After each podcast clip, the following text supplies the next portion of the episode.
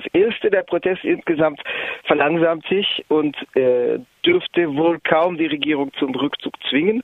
Gestern haben in Paris laut Angaben der Polizei 5500, laut Angaben der CGT 25.000 Menschen demonstriert. Das sind, egal welche Angaben man nimmt, gemessen an den jeweiligen Angaben aus derselben Quelle, äh, ein Drittel so viele wie am 21. September zum selben Thema. Also wir hatten in jüngerer Zeit erfolgreichen Sozialprotest am 10. Oktober am Aktionstag der öffentlich Bediensteten.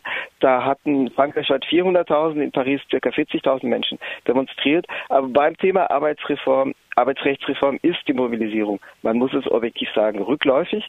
Also ich kam gestern zur Demo und das, was ich für die Vorhut der Demo hielt, war die Demo selber.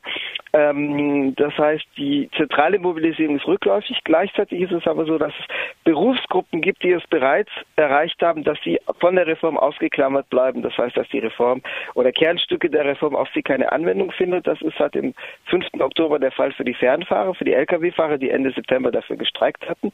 Denen wurde garantiert, dass äh, die Möglichkeit, äh, Vorteile aus dem Branchentarifvertrag, aus dem Branchenkollektivvertrag im Unternehmen runterzuhandeln, nach unten, also abzusenken, äh, dass diese Möglichkeit auf ihre Branche keine Anwendung findet.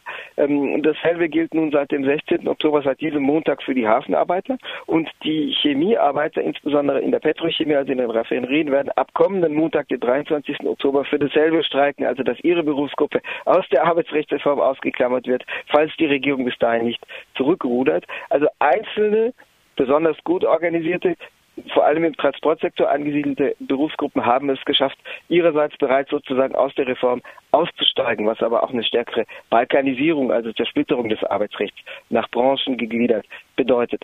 Das zweite ist die extreme Rechte, also tatsächlich Zeiten sozialer Bewegung, sozialen Konflikts, wo sich die Frage zuspitzt auf ähm, den Konflikt zwischen, äh, äh, wo sich die Dinge zuspitzen auf einen Konflikt zwischen Arbeit und Kapital, sind schlechte Zeiten für die extreme Rechte, weil sie eben keine keine Sicht der Gesellschaft, keine Vision zwischen Kapital und Arbeit geteilt hat, sondern im Gegenteil beide in ein Boot gegen äußere Feinde bringen will. Nichtsdestotrotz kommt natürlich hinzu, für diese Unsichtbarkeit während des jüngsten sozialen Konflikts, dass die extreme Rechte selber gespalten war. Am 21. September verließ ja der frühere Chefideologe von Marine Le Pen, also Florian Philippot, die Partei. Er wurde an den Rand gedrängt und er hatte dezidiert eine Linie äh, verfolgt, die die soziale Demagogie, die, die die extreme Rechte ja betreibt, so weit trieb, dass er tatsächlich behauptet hat, die Gewerkschaftsproteste zu unterstützen. Er hat sich also auch am Rande, das waren jetzt keine Gewerkschafter, das waren hm, Schausteller, die sich am Rande aus, aufgrund eigener Anliegen am Rande des Gewerkschaftsprotests selber mobilisierten. Aber er hat sich am 21. September am Rande von im weiteren Sinne Sozialprotestdemonstrationen auch fotografieren und filmen lassen und das ins Internet gestellt. Am selben Tag musste er gehen, also am, oder wurde er aus der Partei gedrängt.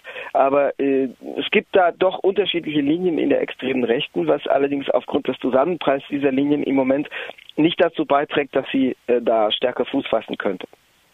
Der Protest auf der Straße geht also zurück, aber in gewissen äh, Branchen äh, kann man es zumindest erreichen, dass man sich aus der Arbeitsrechtsreform ausklammert.